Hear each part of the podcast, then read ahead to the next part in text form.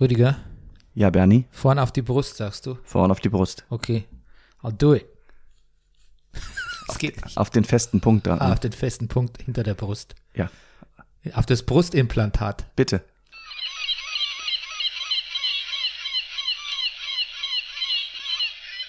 Besser kann man nicht anfangen, oder? Nee.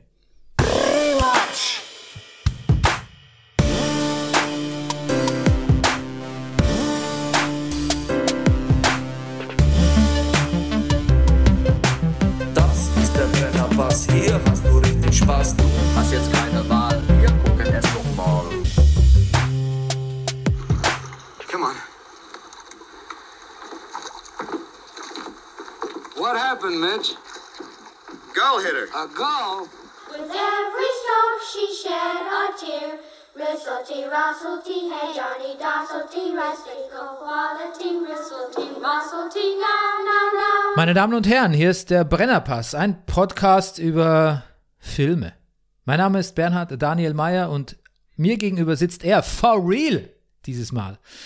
Der Mann, der 50 Jahre alt sein, wieder zu einer richtig feiernswerten Angelegenheit gemacht hat. Ja. Ja, und darüber ein Kabarettprogramm entworfen hat. Ja, ja. Ich, Genre bin ich mir noch nicht ganz sicher. Aber es ist bald Ur, es könnte auch, wie sagt man, Tragarett sein. Weißt du, so Tragödie und Kabarett, Tragarett. Ah, okay. Tragerett. Ja. Ist auf jeden Fall, auf jeden Fall stelle ich mich 50 Minuten auf die Bühne und rede was. Aber die Uraufführung dämmert schon, oder? Die, die, du, das, die hängt schon über mir. Ja. ja, wann können Hörer innen kommen? Natürlich, unbedingt. Die sollen sogar kommen. Die können kommen. Ähm, ich mache das, ähm, ich probiere das, ist eine Try, ich nenne das eine Tryout-Show, um das mal auszuprobieren. Ähm, äh, 50 Minuten, ich mache ein bisschen, wird, ich werde noch jemanden engagieren für Vorprogramm. Das Ganze wird sein am Freitag, den 30. September um 20 Uhr im Studio 8. Das ist eine Bar Berlin-Wedding am Gesundbrunnen. Das ist ganz schön da. Ja, du postest es aber auf unseren Social Media Account. Natürlich poste ich, sobald ich wieder ein Ins- Handy habe. Instagram, der Brennerpass Podcast. Ja, ich habe mein Handy letzte Woche, an den kaputt war es eigentlich schon länger. Ich hatte einen Sprung, also Sprung hatte ich ja schon länger ähm, und dachte, ach, geht ja immer noch gut, geht ja sehr gut, bis es halt irgendwann nicht mehr ging. Und dann brach die Welt natürlich zusammen, auch Social Media wise. Aber einen Post habe ich noch raushauen können, ein einziges Bild von mir äh, Hitchcock Buch lesend im Hotelschlafzimmer. Ja, darüber werden wir sprechen. Ansonsten möchte ich die noch zu Ende vorstellen. Ich mach's, Mhm. Ah. mal, ich mach's mal kurz. Ich sag einfach mal, The Manifest Actor, der Mann ohne Pflichtspieltore, Rüdiger Rudolf. Guten Morgen, lieber Bernie. Good morning! Good morrow. Tomorrow. Good morrow.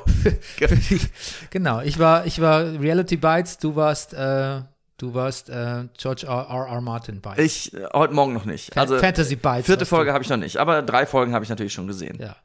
Ich habe mal reingeguckt in die vierte von House of Mhm. the Dragon und ja, Ja. Hättest du gedacht, dass der Crab, wie heißt der? Crab Feeder? das den letzte Woche schon erledigt? dass denen so schnell die Crabs feeden. Ja, So dass er schon zu den Crabs gef gefüttert wird? Ja. Nee, habe ich nicht, aber man hätte sich eigentlich ein bisschen denken können. Ja. Ähm, weil eigentlich in dem, in der historischen Vorlage, sag ich mal, Ja. spielt er auch keine so wahnsinnig große Rolle. Okay. Und abgesehen davon denkt man irgendwie, ja, er ist irgendwie ein wilder Kerl und die Krabben sind eklig, aber eigentlich. Und er hat Grayscale. Er, hält, er macht es eh nicht lange, vermutlich. ah, okay, das war das. Ich es könnte aber auch kuriertes Grayscale sein, man weiß es nicht. ja. Weißt du, wir dürfen gar nicht anfangen, weil ich könnte schon wieder so viel erzählen. Ah. Wir müssen, wir ma- müssen eine Insta-Story darüber machen. Aber ich kann dir sagen, es gibt jetzt einen Intimkoordinator oder eine Intimkoordinatorin bei für die Sexszenen bei Game of Thrones, äh, bei House of the Dragon. Ja, das ist. Das gab es in der bei den vorherigen acht Staffeln nicht, da hieß es äh, Action Go. und losge. Und ja. Und, und jetzt führen auch viel mehr Frauen Regie und schreiben mit. Also es ist jetzt eine deutlich ausgewogenere äh, Sache und das, das merkt man auch. Also Ja. wenn jetzt, äh, ich würde sagen, jetzt wird reflektierter Sex gehabt. Das kann nur gut sein, oder? Abs absolut, absolut. Ähm, man fühlt sich aber immer noch schlecht. Aber du wirst sehen bei, bei Folge 4. Gut. Ein Podcaster hat heute gesagt, habe ich gehört, ähm, als er an der an einer einen bestimmten Stelle angekommen war bei Folge 4, hat er sich gedacht, okay, at, at which point am I in my life? What am I doing? Oh Mann, ich bin schon wieder so heiß Okay. drauf. Gesponsert sind wir Ja. von der Imkerei Peschel in Lauer-Weinting, der Honiglieferant. Unter den Honiglieferanten. Ja, und Brennerpass funktioniert mit eurer Unterstützung.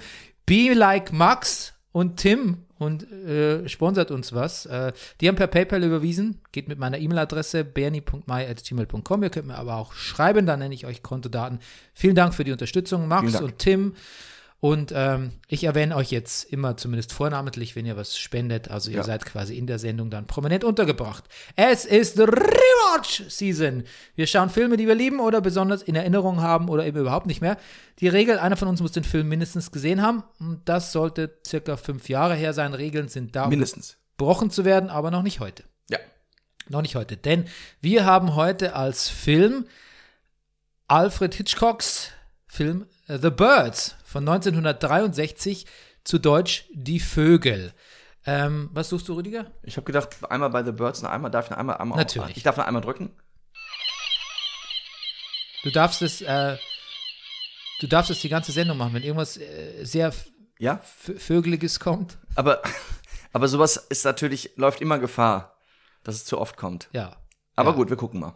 Aber das sind Podcasts. Das ist ein Podcast, ja. Podcasts zeichnen sich immer dadurch aus, dass irgendwas viel zu Viel ist. redundant ist oder zu oft kommt oder Okay. vieles. Du hast mich befreit. Ja. Regie, Alf Hitchcock, Drehbuch, Halfitsch. ich war zu faul zum Ausschreiben. Drehbuch Evan Hunter, bekannt durch seine 87th Precinct äh, Kriminalgeschichten. Hast du einen davon gelesen? Ich fürchte nein. Okay. Äh, Hauptrollen Tippi Hedren und Rod Taylor, Jessica Tandy und Susanne Plechette. Basierend auf äh, einer Kurz, glaube ich, Kurzgeschichte Ja. äh, von äh, Daphne du Maurier, oder Maurier, auf jeden Fall Engländerin, obwohl man denken könnte, Daphne du Maurier, Maurier, Maurier dann wahrscheinlich. Ne? Ähm, von 1952 aus ihrer Kollektion The Apple Tree, habe ich von Wikipedia die Info. Äh, kann ich gleich sagen, dass die nicht so amused war die, mit, dem, mit der Verfilmung. Die fand es doof, Ach. die fand's doof, dass man das in, in, in Kalifornien spielen lässt. Ja. Ja, stimmt. Ich glaube, in ihrer Originalgeschichte spielt es in Cornwall. Ja, ja. Es spielt in Cornwall und es spielt direkt nach dem Zweiten Weltkrieg und die Figuren sind auch alles, sind, ist sehr viel anders. Ja. Aber jetzt zu unserer äh, Rubrik Wer warst du im Jahr 1963? Non-existent ist, glaube ich, unsere gemeinsame Antwort. Ja. Ich hoffe das, auch, dass es bei dir Ja. ist, weil sonst würde, Naja. nicht, würde das nicht stimmen mit deinem 50 Ja. Kabarettprogramm. Das stimmt, das stimmt. Ich könnte mal sagen, was 1963 so los war. Ja, bitte. Nimm uns zurück mit ins Jahr 1963, Rüdiger. Ich dachte schon, du würdest nie fragen. Das Jahr 1963. Kennedy. Das war sehr laut, ne? Kennedy sagt im Sommer, ich bin ein Berliner. Im November wird er erschossen. Martin Luther King sagt, I have a dream. Ist es, ist es Foreshadowing, so wie du es, so wie du es jetzt, weißt du, du so, Ja. du bist in so Tenden, Tendenzpresse, wie du bist, ne? Ja, äh, pf, hallo. Ich, Was es- du, du, stellst es jetzt so hin, als wäre ich, ich bin ein Berliner, als wäre das im Zusammenhang mit seinem Tod. ja. Ja. Naja, ja, das, du, wer weiß. Naja, das, das, gehört, das gehört ja alles zusammen, wissen wir ja seit. Alles hängt zusammen. Ist Alles hängt der- zusammen, Der, der Wahlspruch aller Esoteriker und Natürlich. Verschwörungstheoretiker. Ja. Und wenn nicht, ich, ich, ich prügel da schon einen kausalen Zusammenhang rein, Bernie. Okay. Das ist natürlich, ist das alles auch, weiß, man muss ja gucken, wenn ich sowas mache jetzt hier, diesen 1963, dann gibt's da einen riesen Internet-Eintrag, was 1963 passiert ist. Ich könnte auch sagen, dass, ähm, was ich weiß, ich gucke ja nur auf den, es ist ja der Filter, durch den ich da gucke, Ja. ist ja, also Der ist eigentlich schon hochpolitisch, ne? hochpolitisch, also alter, weißer Manniger geht es eigentlich wirklich überhaupt nicht. Als dein 1963 und, und westlicher und heteronormativer und was ich was alles. 1963 ist noch so, so, so, so viel mehr passiert. Ich glaube, wir brauchen einen, einen Re Recap-Coordinator. Wir brauchen. ja, das stimmt, das stimmt. Aber, Okay, aber go on. go on, was soll ich machen? Ja. Ich- Entschuldigung, ich habe dein Segment jetzt für, Nee, ist alles in für ein paar Pointen gecaptured. Ich, du, du, ich, Aber I've learned from the best. Also von dir. wenn, wenn einer Verständnis hat, dann. Na gut. Kennedy sagt im Sommer, ich bin ein Berliner. Im November wird er erschossen. Martin Luther King sagt, I have a dream. Wird auch erschossen, aber erst vier Jahre später. Die Boeing 727 he- hebt zum ersten Mal ab. Das aktuelle Sportstudio auch. Erstausstrahlung im August. Die Mainzelmännchen in den Werbepausen des ZDFs auch neu. Und Heinrich Böll veröffentlicht Ansichten eines Clowns. Freddie Quinn singt, Junge komm bald wieder. Gitte will ein Cowboy als Mann. Und die Welt muss noch neun Jahre auf Rüdiger Rudolph warten. Weil es allerdings sehr, das ist sehr subjektiv. Das ist, das ist scheiß subjektiv. Das ist, ja. Aber was soll man machen? Weiß nicht, ob es ob's, ob's Freddy Quinn war oder die muss auf Rüdiger Rudolph warten. Was weißer war, ich weiß es Ich, nicht. es war, ich muss das mal unter anderem Blickwinkel machen. Also ich bin ja schon stolz, dass ich Martin Luther King drin habe. Ja, oh ja. Und der Satz alleine ist schon sehr, ist schon sehr wise, ne? Mm. Wise vor allem. Also gut. Also, naja. Du hast also gerade zugegeben, dass du Martin Luther King so ein bisschen als, als, als Alibi drin hast, als Nein, das stimmt nicht. Das stimmt nicht. Es ist, also weltgeschichtlicher geht's ja kaum. Twitter-Armor nennt man das. Ja. Ah. Okay, gut, nein, Entschuldigung, ich, ich, ich grill dich hier, obwohl du so schön Downbreak Nein, als du- Fleißarbeit geschrieben Du, hast. sich grillen lassen ist in der Zeit der Energiekrise auch eine Form von Wärme. Okay, Rüdiger Rudolph, der Film hat einen Inhalt. Der Film hat. Uh, would you please Ach du Scheiße. Ja, gut. break äh, die Vögel down for us? Sehr gerne. Die Piepmetze drehen frei. Und das einen ganzen Film lang? Ja, aber gemach. Erst. Äh, passiert folgendes. Eine sehr attraktive junge Frau und ein sehr attraktiver junger Mann, wobei ist der so jung, na egal, ähm, lernen sich in San Francisco bei Fressnapf kennen. Sie findet ihn so gut, dass sie es daraufhin echt übertreibt. Sie besorgt auf unlautere Art und Weise seinen Namen und seine Adresse und die Vögel seiner Begierde. Two Lovebirds, auf Deutsch übrigens unzertrennlich, ist eine Papageienart, die sind Ja, wirklich süß. und fährt ihm in sein Wochenenddomizil hinterher, Bodega Bay. Und dort geht es dann los. Erst langsam, aber dann immer schneller greifen sie an. Erst einzelne Personen, dann Gruppen von Kindern auf Geburtstagen und in der Schule und vor der Schule und dann den ganzen Ort. Erst eine Möwe, dann ein paar mehr und später sind es Hunderte, ach was Tausende verschiedener Vögel, die den ganzen Ort und vielleicht auch die ganze Welt einnehmen. Das erfahren wir nicht. Und unsere beiden Lovebirds, die menschlichen und die gefiederten, kommen erst noch einmal davon. Hm, sehr gut, Rüdiger. Mir gut gefallen. Danke, Bernie. Das gehört auch zum Downbreak dazu, dass du mich immer ein bisschen lobst danach. Ja, aber das, Also nicht immer, aber immer öfter. Ja, aber das ist der, da, da, ich merke jetzt erst, was mir gefehlt hat mit dem Downbreak-Element. ja, das geht, geht mir auch so. Das ordnet uns auch unsere Sendung auch irgendwie. ja, ne? ich fühle mich auch tendenziell, du weißt ja, ich bereite mich, ich sag mal, anders vor auf den Podcast als du. Aber dieses, ich habe, wenn ich den, das war zumindest damals beim Fußball so, wenn ich den Downbreak geschrieben habe, dann das war schon mal so, okay, das Wichtigste, ich habe alles gesehen, ich habe alles gelesen, ich habe nicht alles notiert, aber der Downbreak, den, den gibt's. Ja, das stimmt. Und damit ähm, sind wir schon so in halbwegs sicheren Gewässern, finde ich, was Ja. so den journalistischen Jetzt sind An wir schon Anspruch. in der Bodega Bay. Das also da ist quasi ein bisschen Facts und äh, Humor drin, also das, was uns auszeichnet, sind wir schon fast auf der sicheren Seite. Oh ja, und auch schon so ein bisschen Blickwinkel vielleicht so. Ja, genau. Und wenn wir Film, jetzt, wenn wir jetzt adlibben, die nächsten 40 Minuten, dann Ja. vergessen das die Hörer und denken so, aber der Downbreak war wirklich gut. Aber der Downbreak, Ja, okay. das, Gut, aber wir sind ja sehr, wir sind ja sehr Kategorien-driven hier. Ja. Und deshalb Kategorie 1, warum haben wir den Film ausgewählt? Also ich glaube, jetzt habe ich den wieder ausgewählt. na pass auf, ich habe Hitchcock vorgeschlagen. Genau, ich, das wollte ich gerade, die, Ja. das war die Genesis. Ah. Du hast gesagt Hitchcock und dann habe ich gesagt Vögel. Äh, ja, ich, kann- ich, ja. Soll ich noch sagen, warum, warum ich Ja, Vögel ja, ja, vorgeschlagen genau, habe? Ja. weil ich den zuletzt als Kind gesehen habe oder als Jugend, als Teen Mhm. Und äh, war in so einem war in so einem Jaws-Fieber, weißt du, so Jaws, äh, äh, dachte jetzt, das ist quasi der weiße Hai für Vögel. Tierhorror. Tierhorror, ja. Ja- Mhm. Cre- Creature Feature. Ach. Ähm, ich weiß zwar natürlich, dass Jaws viel später ist, aber ich habe Jaws vor, vor Birds gesehen und dann dachte ich so, naja, gut, alles mit Tieren ist nicht schlecht, Spinnen, Spinnen. Äh, ging Vögel. noch weiter dann, dein, dein, der, deine Reihe? Hast du bis, doch. bis heute geht es. Ah, okay. Ja, ja. Ähm, Arachnophobia, ja, Tarantula, ja. Lassie. Piranhas. Wie heißt, heißt ja nicht Piranha, der, der Gruselfilm? Hast Den du hab ich nie gesehen. Der, der ist ein bisschen splatterig. Der ist zu splatterig für dich. Egal. Und ich, aber ich fand ihn dann eben als Kind überhaupt nicht scary und fand auch das Ende komisch und dachte so, dachte mir jetzt so, das ist sicher ein Film, der eine zweite Chance verdient hat. Ja. Äh, Mit, meinen, mit meinen Creature-Feature-Erwartungen an damals. Ähm, auch meine Therapeutin hat neulich gesagt, mein Problem ist, dass ich immer zu viele Erwartungen an all die Dinge habe. Ach. Sie hat es nicht so deutlich formuliert, aber sie hat es angedeutet. Genau, und meine Erwartungen wurden enttäuscht und ich dachte, jetzt gebe ich dem Film eine zweite Chance. Das ist meine, meine Okay. Geschichte dazu. Cool. Ja. Na, ich hatte Hitchcock vorgeschlagen, weil ich dachte, ist, wir brauchen mal einen richtig guten Regisseur, also Hitchcock. Und weil mir sofort viele Filme eingefallen sind, ich hätte tendiert zu Der Mann, der zu viel wusste, weil ich, den habe ich übrigens gestern noch mal gesehen mit meiner Familie, weil, ähm, wegen, weil Hitchcock stand so im Raum.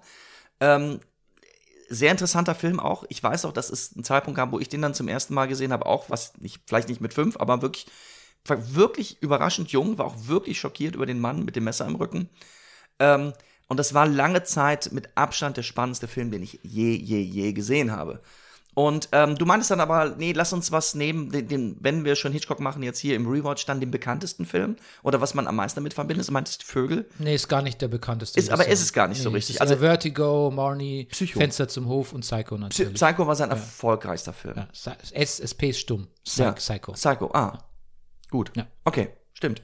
Ja, naja. Und dann habe ich mich, aber das hat nicht auch viel, aber ich habe auch Psycho, äh, ähm, Psych Psycho, Psycho darfst du sagen. Psycho darf ich sagen, Psycho Ja. oder Psycho gesehen, äh, gesehen, genau, nee, aber die Vögel wollte ich sagen, habe ich auch relativ jung gesehen, irgendwann mal allein auf Video, ja. Ja. Mein Lieblings-Hitchcock-Film war Vertigo damals, Mhm. aber ich wollte eben was nehmen, was tatsächlich, für mich ist Birds eher so ein bisschen out of the left field. Also der ist eher so, habe ich nicht mehr auf dem Schirm, Mhm. äh, hätte ich jetzt nicht unbedingt als erstes geguckt, äh, dachte ich, der überrascht mich eher. Ja, ich war neugierig auf den Film. Sagen wir es mal so. Das ist ja auch Teil von dem Rewatch, ist ja nicht nur den Film, den man jetzt eh zehnmal gesehen hat, nochmal Mhm. mit Rüdiger gucken, sondern einen Film, auf den man neugierig ist, weil man denkt, wie war das nochmal? genau. Genau. Es würde mich jetzt schon fast zu der Frage führen, ob wir, so, weil du sagst, out of the left field, ob der, findest du ihn einen besonders typischen Hitchcock-Film? Ich habe die letzten Jahre keine Hitchcock-Filme gesehen, außer über den Dächern von Nizza. Ja. Ähm, und das, die gleichen sich ein bisschen in ihren Vistas, in ihren panoramaartigen Einstellungen und in den Autofahrszenen. Äh, sonst gibt es ja keine, naja, wohl doch, doch, Darstellung der Figuren, vielleicht der, der Hauptdarsteller. Egal. Ähm, ich weiß es nicht. Ich denke, also aus meinem Verständnis von damals eher nein, würde ich sagen. Ja, ne? Es ist auch kein, also er hat, ich habe jetzt mal geguckt, er hat 53 Filme gedreht.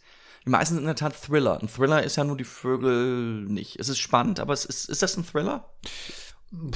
Ja, jein, das ist die Kategorie ist sehr schwer einzuordnen von, von Birds. Weil es ist eigentlich, es hat, fängt mit fast von so einer Screwball-Rom-Com fängt es eigentlich Ja. an. Also Ja, ganz richtig. eindeutig, Bei Fressnapf, ja. ja.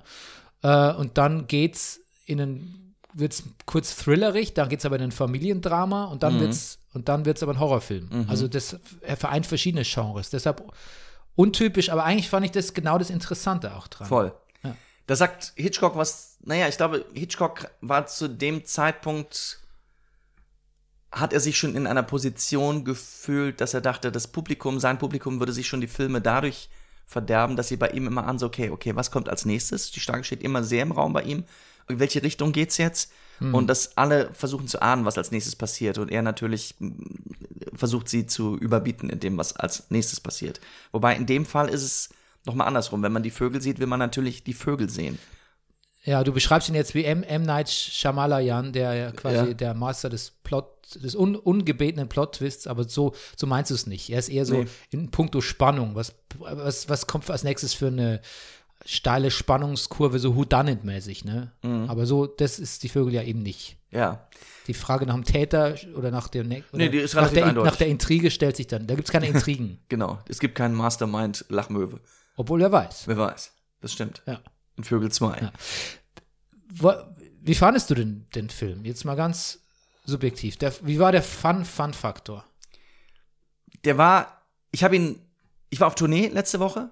Ich habe ihn irgendwann nochmal nachts angefangen, weil ich dachte, in diesem Hotel hier ist das Internet gerade gut. Vielleicht gucke ich noch ein bisschen. Ich war eigentlich viel zu müde. Und ich habe ihn fast durchgeguckt, was ich gar nicht erwartet hätte. Und der dauert auch immerhin zwei Stunden. Ja. Ähm, ich fand ihn sehr unterhaltsam. Ich fand ihn sehr gut. Ich fand ihn sehr, sehr gut, muss ich wirklich sagen. Ja, Wie fandest du ihn? ich fand ihn überraschend gut. Also Ja. die ersten 25 Minuten gehören, glaube ich, zum Besten, was ich, was ich seit langem gesehen habe. Ach komm, das ist ja schön. Also wirklich, da war ich so, wo, wo, wo, was? Ja. Was passiert denn hier?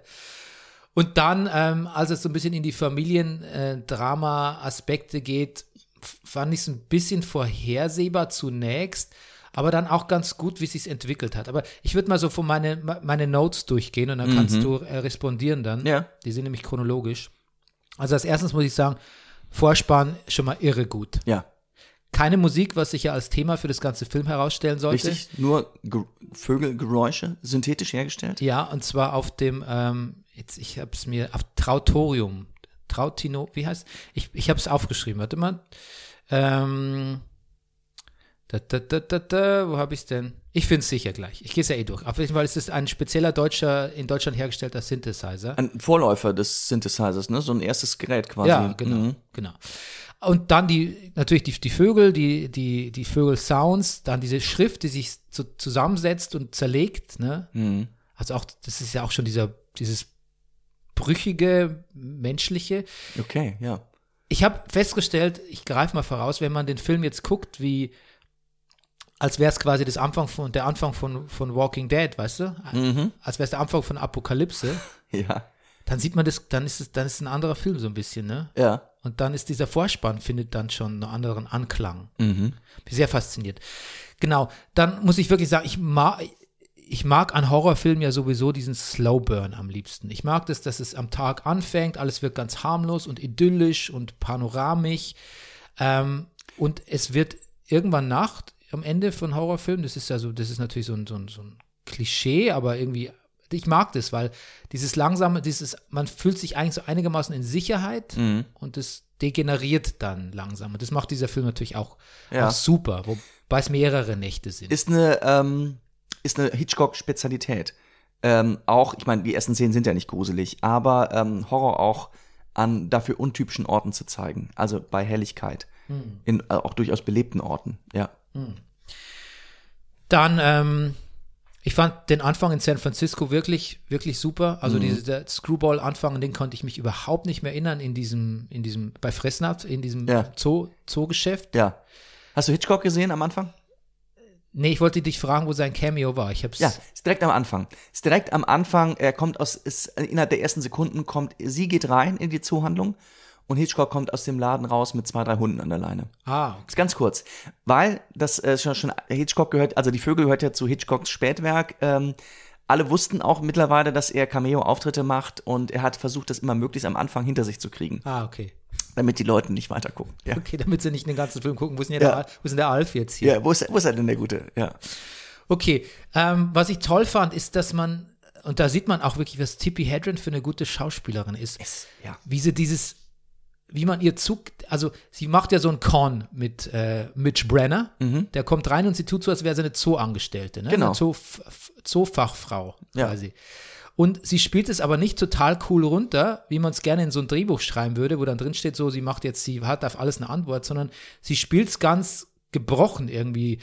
Gerät in Schlingern, fängt sich dann wieder, gerät in Schlingern, fängt sich dann wieder, ist so, oh, weiß ich nicht, was soll ich jetzt hier sagen, spielt dann wieder die Coole. Und das ist ein bisschen ein Vor Vorzeichen für das, wie sie später in dem Film sein wird. Die meiste Zeit wird sie bleibt sie cool und überlegen und die mysteriöse und auch so ein bisschen cheeky Frau, aber wenn, dann gerät sie aus der Fassung, weil das passiert mit der, dem Vogelangriff zum Beispiel. Ähm, oder auch, weil sie besorgt ist um, um das, die Schwester von Mitch. Und dann fängt sie sich wieder und ist eigentlich wieder ein bisschen die. Also, dann, es fällt ihr immer schwerer, wieder in ihr, ihr überlegenes, souveränes Ich zurückzukehren. Und Ja. das, das, das spielt diese Szene so gut vor, finde ich, dass man halt so sieht, ähm, wie sie es ja, wie sie sich, wie sie ihr Bestes gibt, um die Kontrolle zu behalten, aber Ja. das halt nicht, nicht immer gelingt. Dass der Mann sie so aus der Kontrolle bringt, der äh, Rod Taylor, der Schauspieler, Ja. Mitch Brenner, Mitch Brenner. Das hat mich ein bisschen verwirrt. Warum ist er so ein, warum ist er so ein Dick zu ihr am Anfang? Warum sagt er so, er hat sie vor Gericht gesehen, als sie so, als sie äh, Practical Jokes, ne, als sie jemand so Streiche gespielt hat. Mhm. Er will sie wahrscheinlich auch provozieren, vielleicht ist es so eine perfide Art zu flirten, aber das fand ich schon, ja. ja. fand ich schon so ein bisschen so äh, moralapostelmäßig. Vielleicht, vielleicht war das in den 60ern, War das, war das irgendwie heiß? war das hot, wenn Ja, genau. sie so ein bisschen, sie so ein bisschen wild fangen, er so, oh, aber das Gesetz sagt nein. Ich weiß es Ich, nicht. ich würde es nicht ausschließen wollen, ja. Ja, ich weiß nicht. Lovebirds hast du ja schon gesagt, die, unzer, Ja. die unzertrennlichen oder unzertrennbaren. Die Unzertrennlichen, genau. Also Unzertrennlich. eine Papageienart, die, ähm, wo die Paare zusammenbleiben. Und es ist lustig, man denkt, wenn man das hört, Lovebirds, der sucht nach Lovebirds und du hast die beiden in der Szene, da denkst du so, Mm. Naja. naja, das liegt ja schon sehr auf der Hand. Ja. Aber die spielen immer wieder damit, ne? Ja. Wenn sie zum Beispiel sagt, wenn äh, die Lehrerin sagt, äh, Frau Haywood, ähm, Frau Haywood, ne? Mm. ich, wie man halt zur Lehrerin sagt, Frau sowieso, ne? Mhm. Frau Rupprecht, Frau Haywood. Frau Rupprecht hieß meine Ich, Grundschullehrerin. das war mir in dem Moment klar, ja. Wenn Frau Haywood sagt, na, was für Vögel haben sie denn mitgebracht? Und dann sagt die so Lovebirds, dann sagt die auch so, mm, ist schon klar. Ja, Also damit spielen sie auch. sie spielen damit, ist, aber ich finde, es ist, ist ich, irgendwie, ich mag auch, dass die, um das vorwegzugreifen, dass die Lovebirds am Ende mitgenommen werden. Und Hitchcock sagt sogar auch, ähm, das ist doch ein Zeichen, dass irgendwas Gutes steckt auch noch in den Vögeln. Jetzt kommt eine meiner Lieblingsszenen. Ähm, ich greife dann schon ein bisschen vorweg auf die Szenen, die so rent-free in my head leben werden. Ja. Ähm, wo sie nach Bodega Bay fährt, die, Ja. die, die 1, 101 runter, die ich übrigens auch schon gefahren bin und durchaus mal in so einem ähnlichen Küstenort wie Bodega Bay gehalten habe. Ja. Ähm, also es ist schon sehr authentisch. Du, äh, sie sah in den 2000ern immer, also auch so Sie aus. noch, genau, ja. Ja, genau. Und äh, da siehst du, wie sie, die prügelt wirklich, die prügelt alles aus dem Cabrio raus, wenn sie da die 101 runterfährt. Da ist aber auch einiges drin. Das ist ein Aston Martin DB24. ja. So, genau. Schönes Auto. Ja. Und da siehst du, wie diese Vögel so mitwippen in den Kurven, ne? Ja. Die Lovebirds. Ja, ja. Das gesehen? Das, das ist sehr lustig. Das, ist sehr schön. Aber das, das, das ordnet den Film eindeutig ins Reich der Komödie am Anfang, finde ich. Das ist eins der deutlichsten Zeichen, wo man denkt, ah, das soll witzig sein, der Voll. Film, wenn man es nicht wüsste. Hitchcock spielt gerne mit sowas. Er hat, er wollte in einem anderen Film, wenn ich das, darf ich das kurz einwerfen? Natürlich. Ein Lieferwagen von hinten filmen. In einem anderen Film. Und der Lieferwagen hat Heckscheiben. Und durch die Heckscheiben sollte man den Lieferwagenfahrer sehen und den Lieferwagenbeifahrer. Ähm, als, wie als schwarze Punkte innerhalb dieser Fenster. Und dann wollte er die fahren lassen. Und durch die Fahrbewegung, ähnlich wie bei den Lovebirds, sollten sich die Köpfe bewegen. Und das sollte von hinten aussehen wie Augen des Lieferwagens, die äh, in verschiedene Richtungen gucken. Das muss er aber sagen, hat nicht funktioniert. Oh, wow. Aber so, so hat Hitchcock gedacht. Hitchcock hat, Der Lustige hat Sache vierdimensionales Ja. Schach gespielt. hat er quasi. gemacht. Ja. Ähm, übrigens, was ich vergessen habe noch zu sagen, wie äh, Tippi Hedren, also Melanie, Ja. mit ihrem Bleistift wählt. Hast du das, kannst du dich da erinnern? Ja. Großer langer Bleistift, ja. Ist es nicht schön, mit Bleistiften zu wählen? Ich- ist es nicht wunderbar ästhetisch? Überhaupt diese Wählscheibentelefone sind eh toll und dann noch mit einem Bleistift wählen. Mhm. Ja. Das ist nicht die perf perfekte Eleganz, oder? Früher aufgemacht und war immer überrascht, wie viel Kraft man damals brauchte. Also, Ja. ja, um das zu bewegen. Mhm. Ja, ja, ja. Ich glaube, als Kind kannst du die Wählscheiben meistens gar nicht, Ja, kriegst du doch gar nicht um. naja. Also zumindest jetzt nicht als Vierjähriger oder Ja. so. Kannst du nicht irgendwie Man konnte auch so leicht damit spielen, wie doll man sich den Finger klemmen kann, wenn man den Finger drin lässt. Ja, bis er lustig. da, ne, an diesem Bügel da unten. Ja. Ja, Ach. lustig. Ansonsten ähm, die Vistas, also die, na, die Einstellungen von Landschaft und so, die sind absolut stunning, finde ich. Mhm. Also perfektioniert dann, als sie die, diese Bucht überquert mit dem Boot. Ja. Das, das, das ist wirklich, den ganzen Film über hatte ich sowieso, und das ist wichtig für einen Film, wo es tatsächlich auch um so angreifende Vögel geht, hatte ich das Gefühl, alles ist so greifbar, alles ist so haptisch. Ne? Man saß sitzt mit ihr im Boot, man sieht, ah, es ist noch so weit zu dem Haus der Brenners darüber. Ah, das Wasser ist vermutlich kalt, denkt man. Man hat vom Hafen aus, von diesem ähm, Stationary, von diesem Laden schon gesehen, da drüben, wenn Sie gerade durchgucken, das Haus. Man hat also auch schon mal vom Dorf aus, von Bodega Bay, vom Ort aus, das Haus gesehen. Man Ja. hat ein unglaubliches gut, gutes Gefühl für Raum. Ja. Total. Übrigens, diese Szene in diesem Stationary, in diesem Schreibwarenladen, ist unglaublich gut, ne? Ja. Also eigentlich, also eigentlich gibt es nicht viel her von der Handlung, aber macht es so echt, weil alles, was danach kommt, ist ja so ein bisschen, ist ja ein bisschen weird mit angreifenden Vögeln und bla bla bla. Aber man groundet es so, mit dieser Szene wird der Film so ge- gegroundet, finde ich, weil der, der Typ in dem Laden reagiert so, dann dieses, dieses langgezogene Spiel mit dem Namen von der, von, von der Schwester. Ja, Äh, I'd say Alicia, she's got Lois. Mit dieser, ja, mit dieser Stimme von Ja. hinter dem Regal, Ja. die man ja überhaupt nicht sieht, zu wem die gehört, ne? Und aber auch so, dass es so praktisch gedacht ist. Er ruft ihr tatsächlich ein Boot, dass jemand ihr Ja. ein Boot und muss aber dann kurz, äh, warte einen Moment, legt den Hörer wieder zur Seite Mhm. Ja. und da wird nichts abgekürzt. Das ist, das Nein. stört mich manchmal an so einem Film, da sagt so, ich rufe ihnen ein Boot und plötzlich sind die weg und die sitzen schon im Boot oder Ja. Leute lassen ihr Essen stehen, das ist übrigens der Klassiker. Ja. Und da ist alles, da, da geht alles, wird alles zu Ende, so durchexerziert. Das gefällt mir wahnsinnig gut an dieser Szene. irre. Es gefällt mir, ich finde auch, und ich finde es auch so, weil es, da hat er Zeit, der Film auch, das zu zeigen, weil es auch wichtig ist, der Vorgang, wie sie zum Hafen geht und wie sie dann ins Boot steigt, wie sie rüberfährt und aus dem Boot aussteigt. Dieses Anlegermanöver von ihr, das hat mich fasziniert. Mit welcher Eleganz und Ökonomie das geschieht. Das macht sie auch, das macht sie auch von Anfang an zu einer extrem starken Figur. Ne? Ja. Weil sie steigt da natürlich rein mit, mit High Heels und ihrem Pelzmantel. Genau. Aber ähm, die weiß genau, wie sie, wo, wie sie rudern muss, wann sie den Motor ausschaltet, damit man sie Ja. nicht kommen hört, wie man das Seil da überwirft. Ähm, anlegt, genau. Also im Laden fragen sie, ke- hier, können Sie damit umgehen? Und sie sagt ja und es lässt keinen Zweifel. Und siehe da, sie kann es auch wirklich, du lieber Himmel. So, und dann dann wird es eigentlich noch besser für, in meinem Gefühl für, für, für Landschaft und Raum. Das ist nämlich, wie sie dann zurückfährt mit dem Boot und er fährt ihr am Ufer entlang nach. Ja, fantastisch. Und das ist selten so eine gute Szene, Autofahrszene gesehen. Ja, dieses, okay, man braucht mit dem Auto, klar, er muss diesen großen Halbkreis fahren, er muss am Ufer entlang fahren. Und es kommt aber so genauso hin in der räumlichen Vorstellung, die man bereits gewonnen hat, dass er mit dem Auto die lange Strecke etwa so lange braucht, wie sie auf dem direkten Wege mit dem Boot. Herrlich. Und auch dieses Detail, dass er so mit einem, mit einem Reifen so in, in, in das Uferwasser kommt. Ja, Also so haptisch und so, so echtzeitig. wunderbar. Wenn ich aber noch vorher anmerken darf, Ja. spätestens, wo sie anlegt und sieht, okay, er guckt gerade nicht hin und sie geht in das Haus rein und stellt diese Lovebirds da ab, denkt man, also spätestens da ist ja die Faszination für Tippi Hedren, also für Miss Daniels, ja ins Unendliche. Man denkt, wie ist die denn drauf? Ja. Wie ist die denn drauf? Was macht die denn da? Das ist ja, das ist ja mehr als Stalking. Das ist ja, das ist ja Einbruch. Das ist, das in Amerika, in Amerika Trespassing. Das ist, die begibt sich ja quasi in Gefahr. Das Ja. ist, das ist schon ziemlich irre, was sie da macht. Und das, weil sie natürlich ihn wahrscheinlich attraktiv findet, aber auch weil Ja. er sich ein bisschen herausgefordert fühlt. Ja. Und weil er sie an einem, irgendwie trifft er sie an einem Schwachpunkt, ne? Mhm. Also irgendwie an einer vulnerablen Stelle und das interessiert sie. Also es ist schon auch sehr viel, sehr viel Psychologie von ihr schon mit drin, warum sie überhaupt so reagiert, warum sie so, sich so provozieren lässt. Ja. Aber auch warum sie so, ja, fast ein bisschen übergriffig ist, das muss man Ja. auch sagen, ne? Und wir haben nur mit Bildern erklärt, erstens, wie sie drauf ist. Wir wissen schon sehr, sehr viel über sie, aufgrund, was sie, was sie kann und macht und wie kompetent sie ist und was sie, genau was du gesagt hast, dass sie sich auch herausgefordert fühlt. Und von ihm sehen wir, wie er durch das Fernglas guckt.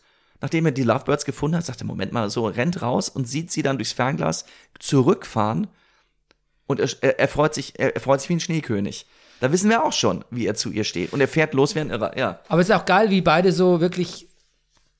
Das ist fast ein Moment, wo du denkst, so, okay, jetzt, jetzt haben die sich gefunden und dann kriegen sie aber, dann sehen sie sich am Ufer und haben sie, dann, dann sind sie schon sofort wieder, was machen sie denn hier? Ne? Ja, ja, genau. Ich bin gar nicht wegen ihnen hier, bla bla bla. Ja. Also dann so voll ihre Composure zurück. Und dann greift ihm dieser Vogel an Ja. und äh, bringt es so ein bisschen in Gange, dass sie sich Ja. eigentlich, eigentlich näher, näher ja. kennenlernen, genau. Ja. Go! Und ähm, dieser Angriff des Vogels, wie die meisten in diesem Film, finde ich, wirkt gerade für einen Film von 1963 eigentlich sehr, sehr realistisch, ne? Mhm. Aber die meisten, ich glaube, die haben irgendwie z- 20.000 oder 200.000 Dollar ausgegeben für den Bau von äh, mechanischen Vögeln, Mhm. haben aber trotzdem die meisten, mei- die meiste Zeit mit echten Vögeln gearbeitet. Ja. Diese in einem, in einem Müllcontainer in L.A., glaube ich, gefangen haben. Oh Gott, ja, das wusste ich nicht. Ich, ja, ich habe da in dem Zusammenhang auch ein paar sehr unschöne Sachen gehört. Also Dazu kommen ja, wir. Da Dazu, kommen wir noch da, zu, da, denke da mir. kommen wir gleich, ja. Weil wir, du hast ja letztes Mal gesagt, so, wo ich zu dir gesagt habe, du weißt schon, dass man Hitchcock heute so ein bisschen MeToo-mäßiger sehen könnte und ich glaube, jetzt weißt du, wovon ich spreche. Mhm. Ja. Ne? Okay. Und dann treffen sie auch irgendwann die Mutter und äh, die Lydia, ne? Die hat am Anfang sowas ganz Bedrohliches, finde ich. Die hat man äh, fast so ein bisschen leichte Psycho-Vibes, hatte ich. Voll.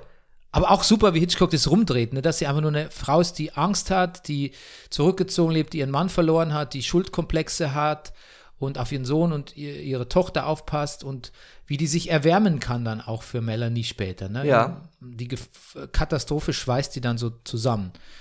Ähm, die Vögel kommen aus dem Kamin. Auch eine irre Szene, nicht wegen den Vögeln an sich, sondern wie klaustrophobisch das in diesem Raum, in diesem an sich großzügigen Wohnzimmer wird, ne? Ja. Zu der Szene kann man sagen, Hitchcock hat was gemacht äh, in dem Film, was er zum ersten Mal gemacht hat. Er hat improvisiert. Er sagt, es gibt, gibt ja dieses Buch hier, mit dem ich mich da ja habe fotografiert habe, von, es gibt ein fantastisches Interviewbuch. Der französische äh, Regisseur François Truffaut macht also ein, ein, ein, ein, ein mehrtägiges 500-Fragen-Interview mit Hitchcock, wo sie auch also lang über natürlich über die Vögel reden. Und er stand bei sagt er, normalerweise Hitchcock improvisiert nicht, er plant wahnsinnig vor. Einfach sagt er, weil er gar nicht die Chutzpe hätte, also die Chutzpe habe ich jetzt äh, dazu erfunden, aber den Mut hat, sagt er, andere Regisseure lassen manchmal ein Team warten, um zu überlegen, wie sie Sachen machen. Und am Drehtag selber, den, den Mut hätte er gar nicht, ein Team warten zu lassen. Er weiß immer genau, was er als nächstes macht. Er hat, noch, er hat noch nicht mal ein Drehbuch am Set, weil er das Drehbuch in- und auswendig kennt. Er weiß genau, was er will und so, also, ne? Aber bei Die Vögel, da hat er improvisiert. Die Szene ist zum Beispiel seine erste improvisierte Szene. Nämlich dieses, äh, die Fluchtbewegungen der Familie, also der, der Brenners und, und, und, und Miss Daniels, also die, dieser vier Personen in dem Raum. Das hat er, wie noch eine andere Szene, zu der wir gleich kommen werden, äh, improvisieren lassen. So, hat nur Wege aufgezeichnet, er sagt, ihr sucht da ein Versteck, wo es natürlich überhaupt kein Versteck gibt. Dadurch entsteht diese Klaustrophobie. Dann kommt diese Szene, wo Lydia ihren Nachbarn findet, von offensichtlich den Vögeln ermordet, tot, ohne Augen. Ja.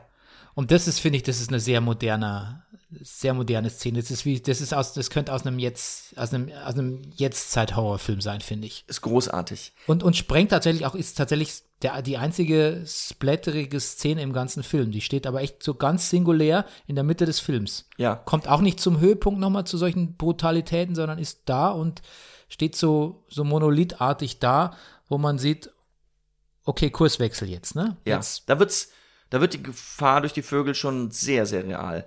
Und sehr, also genau. Zwei Sachen, also dieses, das Vögel Augen angreifen, hat er erst gelesen, Hitchcock während der Drehbereit, äh, während der Dreharbeiten zu äh, die Vögel, als er bereits sozusagen sich da befunden hat am Drehort Bodega Bay, dass äh, Raben wohl Lämmer angegriffen hätten äh, und da gezielt auch die Augen angegriffen haben. Deshalb hat er das dazu genommen. Und zweite Improvisation, im Drehbuch stand erstmal nur drin, dass sie reingeht in den Raum und ihn ruft, rufend durch diese, durch diesen, die- die- diesen, durch diesen Bauernhof geht und, und ihn dann findet. Ähm, die Idee mit diesen kaputten Tassen, die da hängen, an dem Küchenschrank. Tassen, die wir auch schon mal in der Szene vorher gesehen haben, kaputte. Wir haben bei der Spatzenszene in der Szene vorher bereits kaputte Ta Tassen gesehen. Wir, wir ahnen, was passiert. genau, die- als die Polizei dann kommt, siehst du Ja. genau, was alles zerbrochen ist und so. Da äh, ist auch sozusagen an dem Drehtag erst entstanden. Ja, und auch ganz hervorragend, finde ich. Ja, toll, weil du weißt, die Ta Tassen sind zerbrochen und du weißt, was dann kommt irgendwie. Ja. Aber du weißt nicht, wie schlimm es wird. Ja, und ich weiß auch, als ich ihn damals gesehen habe, damit hatte ich nicht gerechnet, dass es so schlimm ist. Sh shit's about to hit the fan, ne? Ja. Und ich sag dir was, in meiner Erinnerung war das die Schlussszene. Es wäre witzig, wenn er da aus wäre, ne? Ja, naja, ich habe einfach gedacht, es kommt am Schluss irgendwann. Ich dachte, ja. Okay. Weil, das- weil, ich, weil das als, wahrscheinlich, weil ich das als Horrorhöhepunkt in Erinnerung Hm. habe. Da, einer der ein, einer der Horror, wir sind schon voll in diesem Rentry in, in your head. Ja. Einer der Horrorhöhepunkte, an die ich mich jetzt nicht erinnert hatte, hatte aktiv, aber als es dann kam, wieder total war, als sie vor der Schule sitzt, Melanie sitzt vor der Schule, äh, Frau Haywood unterrichtet drin und die Kinder singen ihren Kinderreim und diese Krähen versammeln sich da auf der auf dem Klettergerüst. Ja. Absolutely menacing. Ja. Fantastisch. Und dann singen die eben auch ihr, äh, das Kinderlied heißt ähm, Nickety Nackety Now Now Now. Kannte ich nicht. Ja, es klingt, als wäre es aus einem Mighty Bush Sketch. Das stimmt. Ähm, genau, wie singen wir Ristlety, Rustlety? Wir haben es eh gerade gehört. Im Oder eine Vorspann. sehr schlechte Kinderserie. Ja. Dann muss ich aber sagen, dass die Krähenattacke auf die Kinder, als die laufen und die Krähen greifen an, finde ich unglaublich gut. Aber was sie dann während dem Laufen gefilmt haben, das ist, es ist schon gut für die damalige Zeit. Aber es fällt ein bisschen ab unter den anderen Angriffsszenen, finde ich, weil das dann so offensichtlich ist, so die Montagen und auch, dass da eigentlich niemand ja, also das, das wirkt sehr künstlich, wie Naja. die, die Krähen. Aber schwamm drüber, weil in dem Moment, wo die Eben. im Auto sitzen, ist es wieder total, ist es wieder total stimmig. ja, in das Auto, wo die sich reinflüchten. Ja, Ja. genau. Ähm, dann kommt diese legendäre Dinner-Szene, die auch wirklich sehr lang ist, ne? Die sitzen doch im Dinner, bevor an der Tankstelle das Inferno Ja, in diesem, in diesem, ja genau, in diesem Diner. Restaurant, im Diner, ja. Diner, nicht im Dinner, Entschuldigung. Ja, ich- Im Diner sitzen sie, ja. Bei, ja. Vielleicht sitzen sie beim Dinner, aber es ist ein Beim Diner. Dinner, aber ich freue mich ja, dass dir das, dass du sowas auch sagst. Ja, Genau, und ähm, was ich da lustig fand, ist, da gibt es so eine alte Frau, die heißt Mrs. Bundy, wie die plötzlich so Facts über Vögel auspackt, ne? die Hobby-Ornithologin, ja. Ja, ja. Das, heutzutage hätte das keiner parat, da wird es jeder am Handy nachschauen. Nee. Also in Amerika gibt's, warte, lass mich mal kurz googeln. Genau. Was sind die Unterschiede zwischen Raben und Krähen? Hätte ich gegoogelt. Ja. Äh, das fand ich super. Und dann natürlich gibt's den obligatorischen Ende der Weltrufer. Genau, den betrunkenen Propheten, ja. Ja. Den Militaristen. Das fand ich jetzt nicht so, war jetzt nicht so wahnsinnig. Ich fand nicht alles stark in dieser Dinner-Szene. Ich fand diese Frau auch so ein bisschen drüber, die dann so, die dann so mit ihren Kindern flüchten will. Aber Sag- ich fand wiederum gut, dass sie den Typen an der Bar so nervt, dass der endlich seinen Drink austrinkt. Ja. Austrinkt. Ja, Und der Typ kommt, an der Bar- Der kommt nicht zur, der kommt einfach nicht. Ja. Der, nee, das ist ganz gut, weil das auch der Militarist ist. Ja. Er sagt, was ich was, was ich was, besorgt euch Waffen und schießt die Vögel ab. Ups, oh, mein äh, Computer sagt, äh, er braucht mehr Strom. Ähm, pardon. Ja, genau. Was mir aber trotzdem, diese Szene ist vergleichsweise lang, ist ein kurzes retardierendes Moment, muss Ja. man sagen, in dem eigentlich auch temporeichen Film. Ähm, Na, temporeich ist der nicht, der Film. ne, oder? temporeich nicht, aber Nee, der gilt als sehr langsamer Film. Galt Er hält- galt er damals sogar schon. aber im Sinne vom Vögel, er er hält einen bei der Stange, was die Vögel angeht. Also auch zum Beispiel, das sagt auch Hitchcock zum Beispiel die Szene, wo sie übernachtet ja bei der Lehrerin, die, die ähm, Miss Daniels, das haben wir jetzt ein bisschen übersprungen, ähm, dass da zum Beispiel auch nochmal nachts ein Vogel gegen die, eine Möwe gegen die Tür schlägt und Ja. dann tot davor liegt. So, das Hitchcock war sehr wichtig, die, die, so, die Vögel sind schon noch da, also die Leute bei der Stange zu halten, so, dass es passiert. Da, das ist ja noch mal eine längere Phase in dem Restaurant, wo jetzt erstmal nichts passiert. Trotzdem ist es so ein Mikrokosmos der Gesellschaft, den ich irgendwie ganz gut fand. So mal schnell, so eine Pandemie, so ein Corona im Schnelldurchlauf, wo Leute sagen, was ich was, so, oder das ist jetzt übertrieben, aber so, so, wo alles dabei ist, von es ist nichts und äh, du bist eine Hexe, die Vögel sind erst gekommen, seitdem du hier Tippi Hedren angekommen bist, zu äh, das ist das Ende der Welt, zu ja, Wenn die Vögel The Birds jetzt eine Netflix-Serie wäre, dann hätten wir ganz viele dieser Town People-Szenen schon gesehen und Ja. wüssten genau, ah, der hat, der hat das Schuld, der hat den Schuldkomplex, der hat das irgendwie auf dem Kerbholz, die, äh, die äh, hat einen Freund in einem Nachbarort, äh, die ist geschieden und äh, der schlägt seine Frau. Weißt du, dann wüssten wir schon ganz viel. Das ist so eine Art, das zu komprimieren, auch diesen, diesen Ort und auch irgendwie so ein bisschen ähm, Gefühl dafür zu kriegen, weil was danach passiert, ist ja tatsächlich, die Zivilisation bricht dann zusammen. ja, Der, ähm, der Typ bumst gegen die Tankstelle mit dem Kopf, äh, der andere zündet seine, cleverweise seine Zigarre an irgendwie, sprengt die halbe Ortschaft in die Luft und die Vögel greifen an und alles alles bricht zusammen quasi. Ja. Das, das ist, deshalb hast du lange vorher, glaube ich, diese langgezogene Szene noch in der Zivilisation und danach ist es dann vorbei. Ja. Eigentlich. Dann ist quasi die Gesellschaftsordnung in dem, Or in dem Ort ist dann passé. ja, Toll übrigens auch dieser Bird, Ja. Bird's Eye View, pun intended, ja. von dem, in, von dem So Flammen. ein Luftangriff, ne? Die, man, man hat eine Kamerafahrt, also aus den Augen der Vögel im Anflug auf Bodega Bay. Da in, in einem Zeitalter, wo man, wo Drohnen, glaube ich, noch nicht mal im Lexi Lexikon stand, irgendwie Nein. Mhm. fantastische Szene auch. Genau. Und dann habe ich mich gefragt, weil man jetzt natürlich diese äh, Dorfbewohner alle kennengelernt hat und man hat ja auch ein bisschen was über die Lehrerin erfahren, dass die auch mal mit Sprenner verliebt war. Und mit Sprenner ist vielleicht auch so ein, vielleicht ist der so ein Casanova-Typ. Die Frau hat ein bisschen, Lydia, Lydia ist von ihrem Mann verlassen worden, die Schwester fühlt sich für alles voran. Also mir ist aufgefallen, dass wenn man das jetzt so ein bisschen interpretiert als Metapher, die Vögel rächen quasi oder sind der Schuldkomplex oder dann ist es, glaube ich, nicht so die, die tatsächliche Schuld. Der Ort, also dann, niemand, glaube ich, hat sich wirklich schlimmer Verbrechen schuldig gemacht. Aber alle fühlen sich schuldig oder ein bisschen unzufrieden mit dem, was sie sind und würden vielleicht Sachen ändern. Und die Vögel sind eher wie ihr schlechtes, wie ihr vielleicht gar nicht gerechtfertigtes schlechtes Gewissen so ein bisschen, ne? Ja, ist sicherlich, ja. Ja, weil ich da, weil es gibt ja auch Interpretationen, die sagen, naja, das ist, das, wer weiß, was die alle, wo die sich versündigt haben und die Vögel rächen das und so. Ich glaube, es ist eher in ihrer, das ist, glaube ich, eher ihr Schuldkomplex. Es ist eher ein Komplex als eine tatsächliche Schuld. So, so ich das, so, also so habe ich zumindest gesehen. So als könnten die Vögel, das, weißt du, es gibt ja Tiere, die können riechen, wenn du schwitzt, wenn du Schweiß hast und dann greifen die dich an oder bellen oder sonst irgendwie. Und so ist es bei den Vögeln, die können riechen, wenn du dich schuldig fühlst. So habe ich das, so habe ich das irgendwie Okay. für mich interpretiert dann so ein bisschen. Ja. Ich glaube, also sicherlich auch. Also sagt übrigens auch Hitchcock wenig dazu in diesem Interview mit Truffaut. Also er fragt auch gar nicht so gezielt, aber es ist so verschiedene Sichtweisen. Eine Sache, die er auch sagt, ist natürlich so dieser dieser ewige Beef haha, der Vögel und Menschheit, so dass na klar, wir Menschen essen Vögel, wir das sagt er jetzt also nicht, aber so das dieser das habe ich mir zusammen gerade Der, dieses der ewige Beef ist auch gut in dem Zusammenhang. ich weiß, ja. Und dieses, na, natürlich auch dieses Vögel immer in Käfige stecken. Ja. Und das in dieser halt auch explizit in dieser Szene ist diese berühmte äh, Einstellung, wie Tippi Hedren flüchtet in eine gläserne Telefonzelle. Ja. Und die Vögel schlagen dagegen. Und plötzlich sitzt die Tippi Hedren, der Mensch, sitzt in einem, in diesem Fall gläsernen Käfig.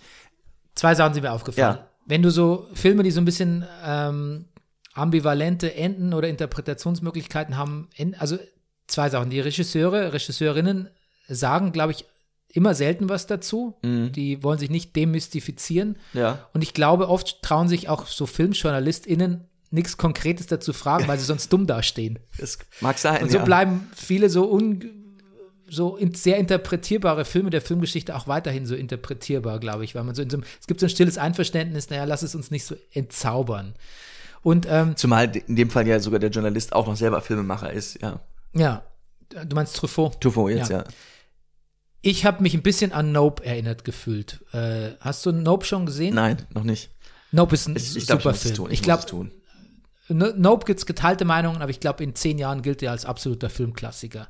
Also Nope ist absolut wundervoll. Und, Schreib ihn schon auf die, die Rewatch-List. und ich frage mich, ob Nope nicht vielleicht jetzt, wo ich das gesehen habe, nicht vielleicht nur auch ein bisschen, bisschen, bisschen Bird-mäßig beeinflusst ist. Okay. Du, Okay. alle Ähm, sind von Hitchcock beeinflusst. Wir kommen kurz zum Ende. Damals war ich enttäuscht als Kind, aber Mhm. jetzt fand ich es natürlich ein tolles Ende. Jetzt fand ich es ein fantastisches Ende.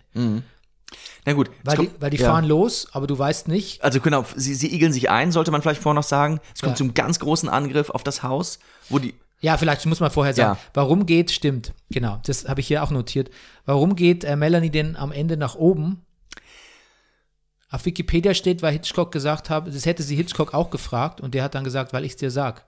Aber es gibt keinen so richtigen Das ist Grund übrigens dafür. eine typische Hitchcock-Antwort, um das unterzubringen. Es ist so, zum Beispiel, um noch einmal zurückzuspringen, es gibt zum Beispiel, also Hitchcocks, also mit Method Acting konnte Alfred Hitchcock nicht viel anfangen. Was in Bezug auf die Vögel interessant ist, Tippi Hedren ist, hat vorher hauptsächlich als Model gearbeitet und Werbefilme gemacht. Ähm, was er da noch alles gemacht hat, da kommen wir wahrscheinlich gleich nochmal drauf. Aber zum Beispiel, da waren das dann so Sachen wie, als das passiert, zum Beispiel mit dem Feuerwehrmann bei dem großen Angriff auf das Dorf, ähm, gibt es so mehrere Einstellungen auf sie, wo sie erst nach links guckt, dann auf rechts guckt, ähm, wo sie immer nur Blicke hat. Und sowas, so hat halt Hitchcock gerne gefilmt. Okay, in der nächsten Einstellung guckst du angstvoll nach links. In der nächsten Einstellung guckst du angstvoll nach rechts. Und das war einfach dann, das hat er gegengeschnitten, das über den Parkplatz laufende Benzin, dessen Weg sie sozusagen mit diesen Blicken verfolgt hat. So, sehr technische Ansagen. Die Lehrerin, die Schauspielerin der Lehrerin, die auch durch die Vögel umkommt, ähm, war eine große Anhänger des Method Actings. Und die sind wohl auch richtig am Set aneinander geraten. Und trotzdem muss ich sagen, finde ich, ich weiß nicht, wie fandst du die Lehrerin und die Szenen, die die Frauen miteinander haben? Susanne Plechette heißt bitte. Plechette, ja. Ich finde, es, eigentlich kann Hitchcock ihr wirklich nur sehr, sehr dankbar sein. Während ich finde, dass diese, dieses Gespräch, wie die da über die Mutter reden, gibt dem Film nochmal eine andere Farbe. Weißt du, was ich richtig gut, Entschuldigung, Ja? Nee, sag ruhig, ja?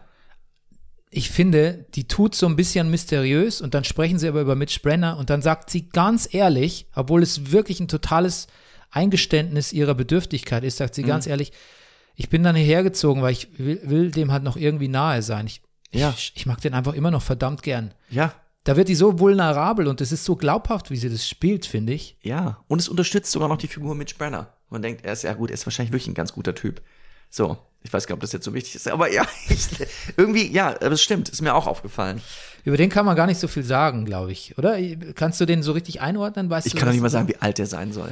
was das für ein Typ ist, ne? Ja. Einerseits sagt er immer Es- my, dear und my darling zu seiner Mutter irgendwie. Andererseits ist er so ein bisschen so ein, er hat wahrscheinlich schon auch einen Mutterkomplex und Dann auch das, kann das, sich schlecht binden offensichtlich. Das Ist, ist- ist Anwalt in San Francisco. Seine Schwester ist offensichtlich elf Jahre alt. Wie alt soll er sein?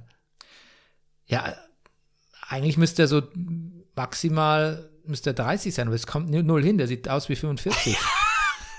Aber, ja gut, es ist natürlich auch die Klamotten und die Ja. Zeit und sowas. Ich, ja. ja, genau. Okay, aber, eigentlich trau trauen wir ihm nicht.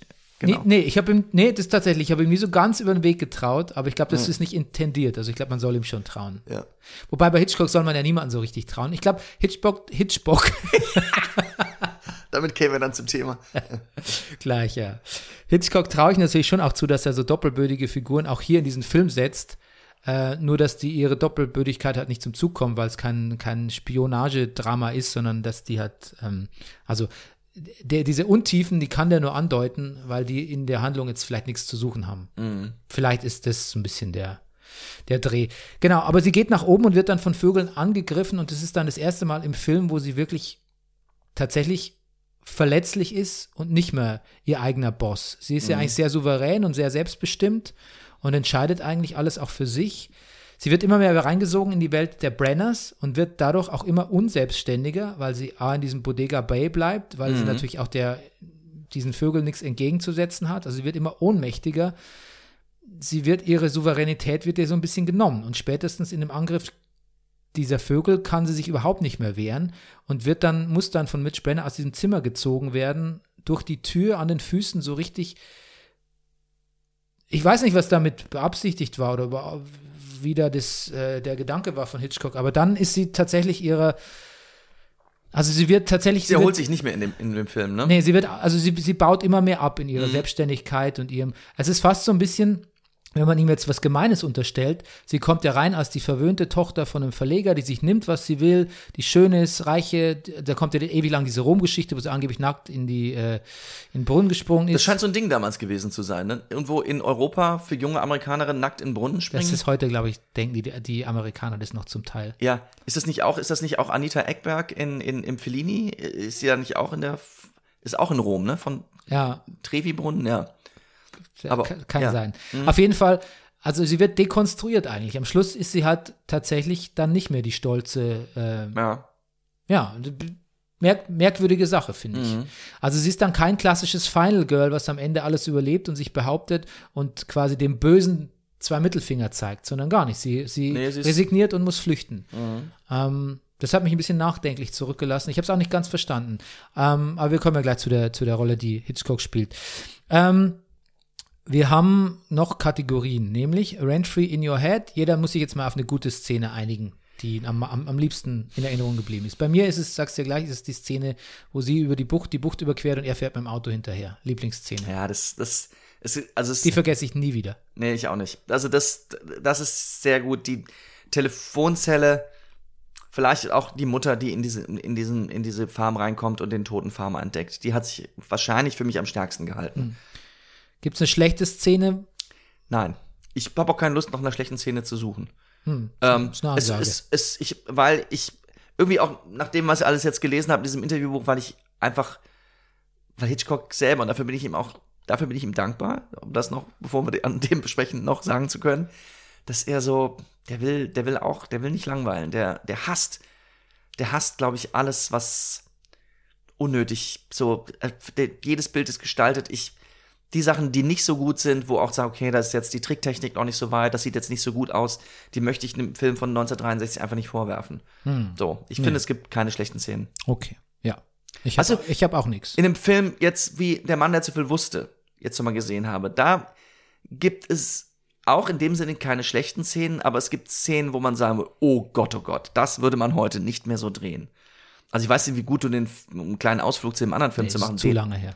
Noch im, im, im Kopf hast. Aber da gibt's dieses amerikanische Paar, gespielt von Doris Day und James Stewart, die in so eine Mordkomplett-Agentengeschichte hineingeraten in Marokko.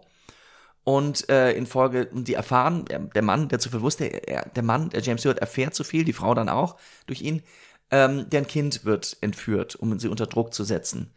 Und er weiß das schon ein bisschen länger als, die, als Doris Day, als die Mutter des Kindes. Und er ist Arzt und um sozusagen den Schock abzufedern, wenn er der Mutter beibringen muss, dass unser Sohn ist entführt, abzufedern, gibt er ihr Tabletten. Und sagt, hier, nimm das mal. Und sie so, was ist denn los? Nein, nimm mal die Tabletten. Aber wie, warum soll ich denn Tabletten nehmen? Du früher hast doch immer gesagt, ich hätte zu viel Tabletten genommen. Nein, nimm mal die Tabletten, das ist besser so. Also, dass er dieser so sediert. Das, das, das würde man, ich glaube, das, das, das, das, nee, das würde man nicht mehr machen. Aber Ja, oder, oder man wird es anders darstellen. Ja. Man wird es nicht als heroischen Akt darstellen. Ja, ich glaube, das, das, ist, das ist der Punkt. Ich glaube, heutzutage würde man denken, ja, er macht das, guck mal, der kümmert sich gut um seine Frau, Hm. um die abzufedern, um das gibt er ihr die Tabletten. Also würdest du auch Als Form sagen, der Fürsorge. unter der Kategorie, das filmt man nicht mehr, ist bei Die Vögel jetzt nichts dabei. Es, naja, da, da müssten wir dann wahrscheinlich auf die Art und Weise kommen, wie manche Sachen da gefilmt worden sind. Ja, ich meine jetzt als Szene im Film. Naja, natürlich, so, das, natürlich sind Männer und Frauen heutzutage anders und ist auch so, aber ja, Aber es ist nichts krass Augenscheinliches, oder? ich, was würdest du sagen? Ich finde nicht. Nee, ich finde auch nicht. Ich finde, dass zwei Frauen streiten um diesen Mitch. Ja. Aber dadurch, ach, dadurch, dass die sich dann solidarisieren, wollt- ist es wieder sehr modern eigentlich. Ich finde auch, die, Ja. das, das, es ist die, klar, was los ist, aber Aber, es finde, ist, sie halt, hat- aber es ist die- halt so, ne? die Lehrerin hat so ein die bisschen machen, sowas Die machen von- kein Drama draus. Nein, die sind so ein bisschen so knock yourself out. Okay, Ja, mach, ja. probier's Wirst schon sehen. Die Mutter ist, okay. Ja, genau, viel Spaß mit Lydia.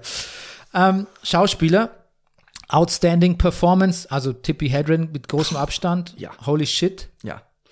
Ähm, outlandish Performance. Also ich finde, ich fand auch den betrunkenen Propheten, das ist schon schön, dass du das sagst, ich fand den auch nicht so gut. Ja, ja, das, das der, den habe ich mir notiert. Der hat sich ein bisschen mehr Mühe geben können, finde Und ich. vielleicht noch die Frau, die schreit, You're evil! Ja, die war ein bisschen zu. Die war, das, die war, war, over, die war ein bisschen overacted. Ja. Aber, Stach ein bisschen raus. Aber ansonsten okay. ach, ich fühle mich jetzt auch schon ganz schlecht über Schauspieler, die wahrscheinlich schon Ja.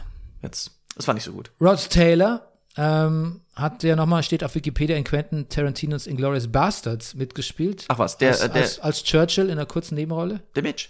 Ja. Ja, okay. Ähm, ja, genau, obwohl, der er, obwohl er da schon zurück, längst zurückgezogen war aus dem Film gut, Bus das- Business. so das macht Tarantino ja gerne.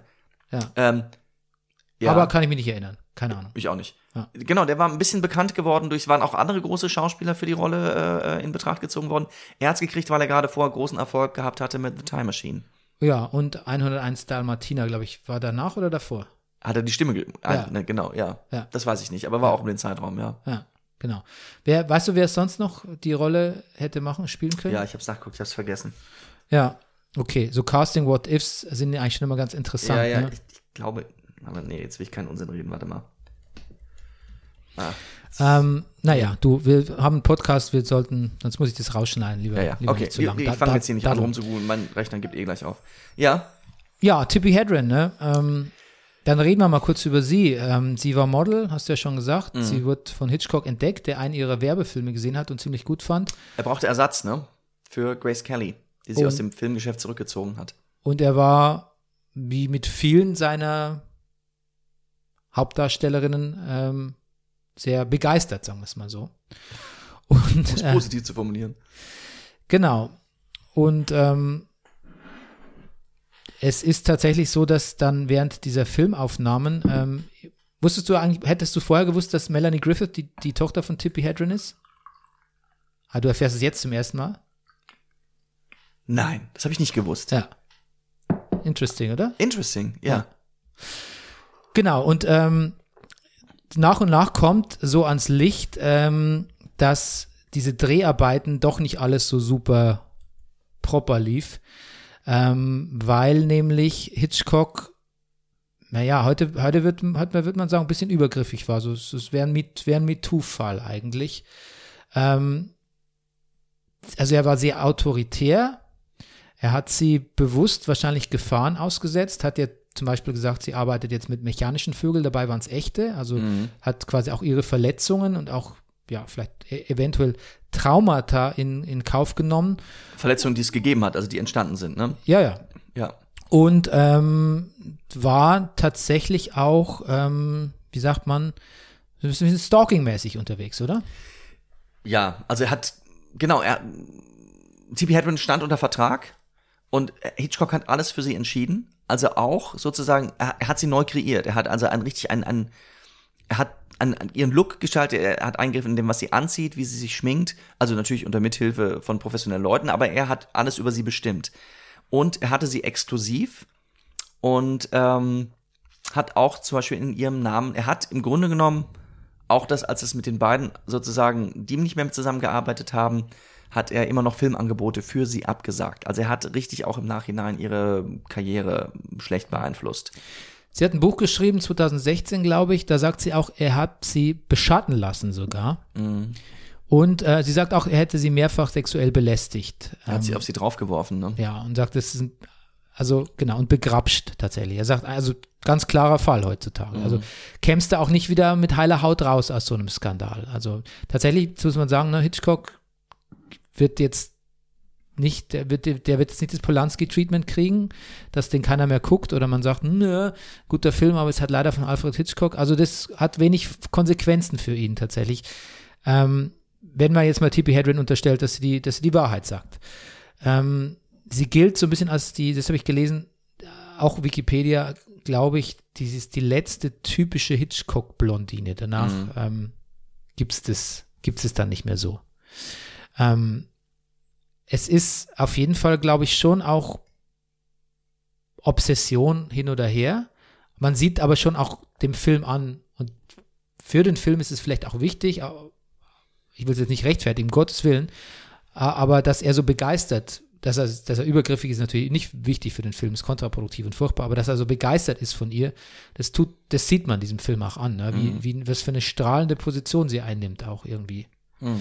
Aber ähm, genau, es ist natürlich ähm, ein ewiger Makel, der dem Film anhaftet. Bis heute, beziehungsweise stärker denn je. Und ich finde es auch wichtig, dass wir das sagen, weil tatsächlich, ähm, du wusstest es ja noch nicht mal bis, bis letzte Woche so richtig, was Nee. da passiert ist. Ich hatte es auch nur so gerüchteweise gehört. Ja. Und ich glaube, es ist schon ganz gut, wenn man so ein Wissen nochmal ein bisschen an die, Ja, auf jeden Fall. ans Licht äh, bringt. Ja, ja.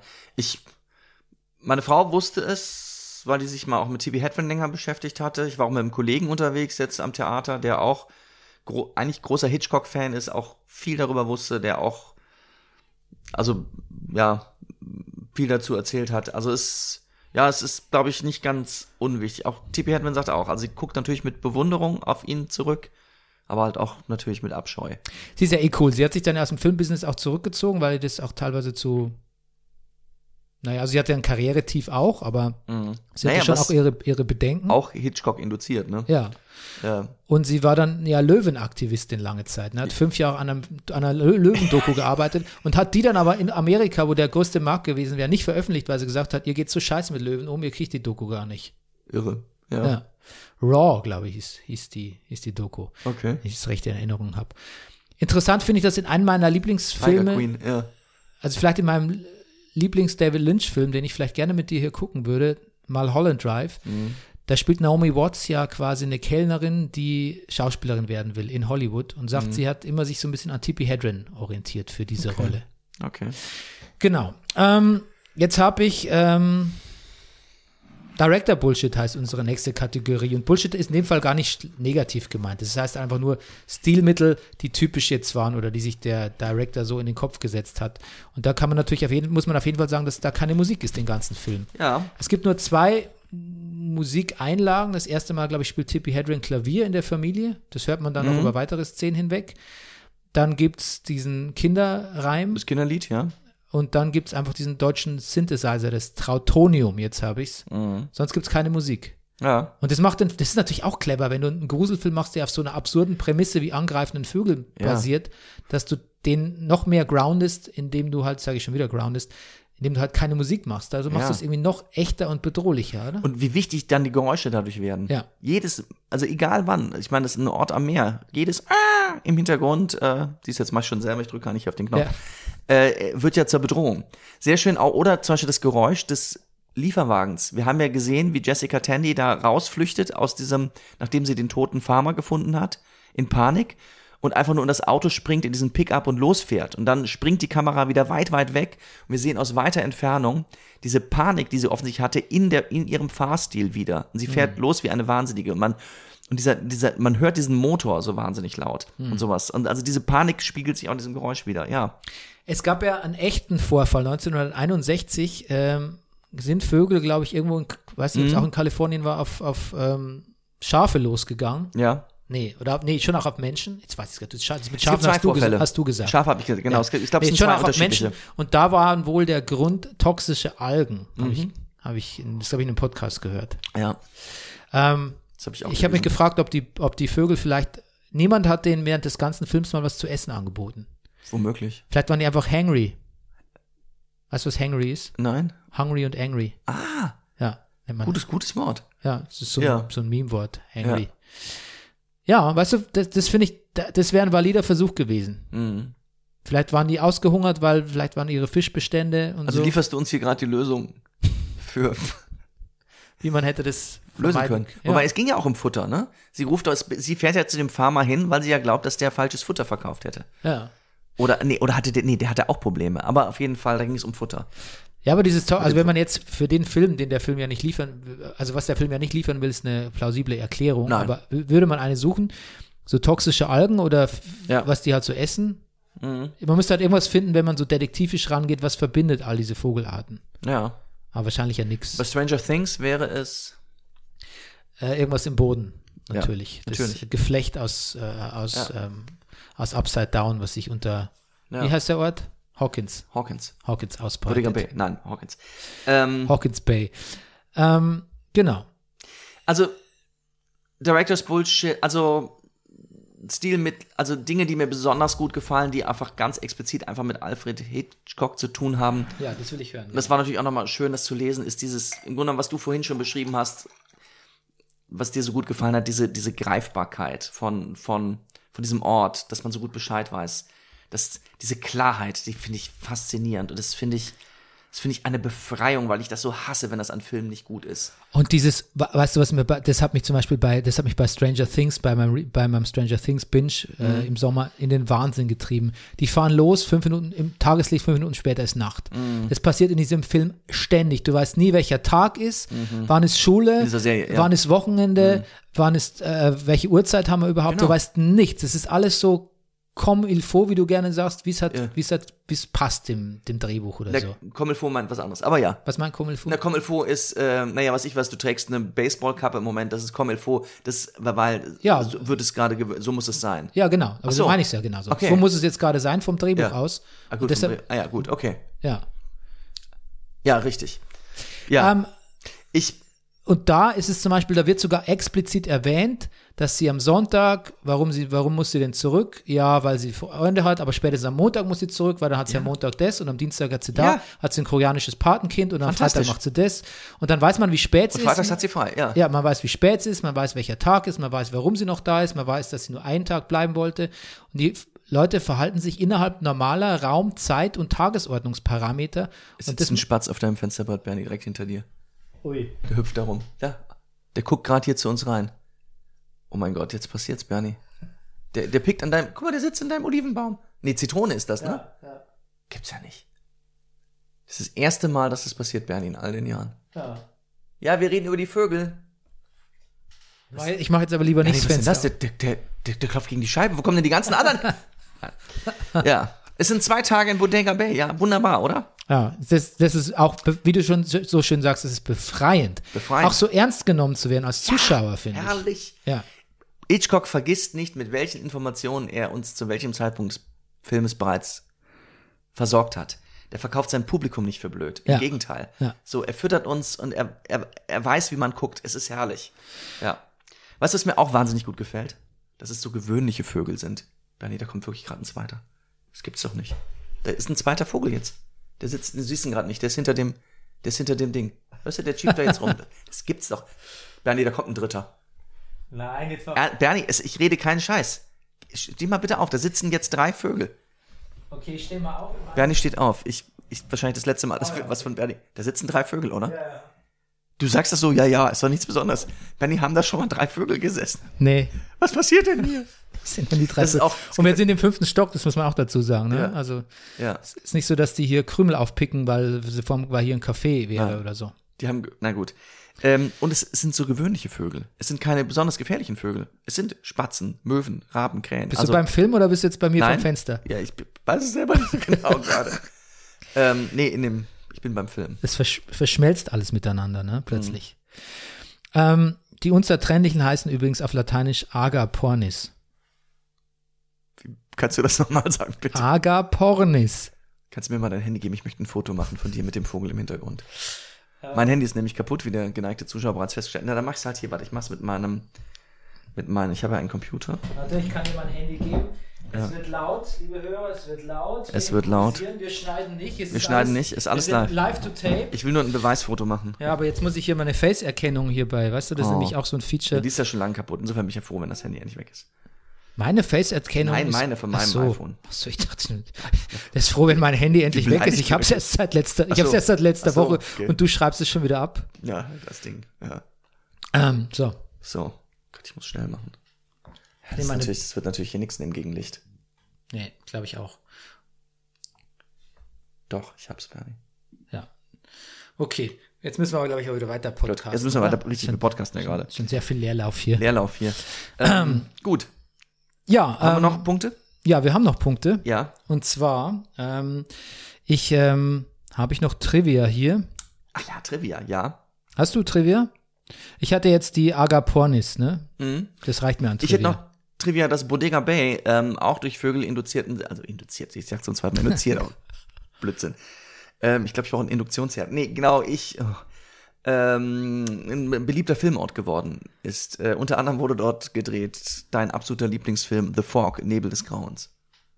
Das ist ein Bodega Bay. Ist auch Bodega Bay. Ach, das ist ein wunderbarer Film, den habe ich ja vor kurzem auch erst gesehen. John, Ja, Carp. John Carpenter ja Film, also wirklich. Ja. Es auch wirklich- mehrere andere, darunter auch Puppet Master, weiß ja, ich also waren verschiedene, waren verschiedene Sachen, die ich auch nicht kannte, aber The Fog stach äh, direkt raus. Auch da habe ich wieder sehr.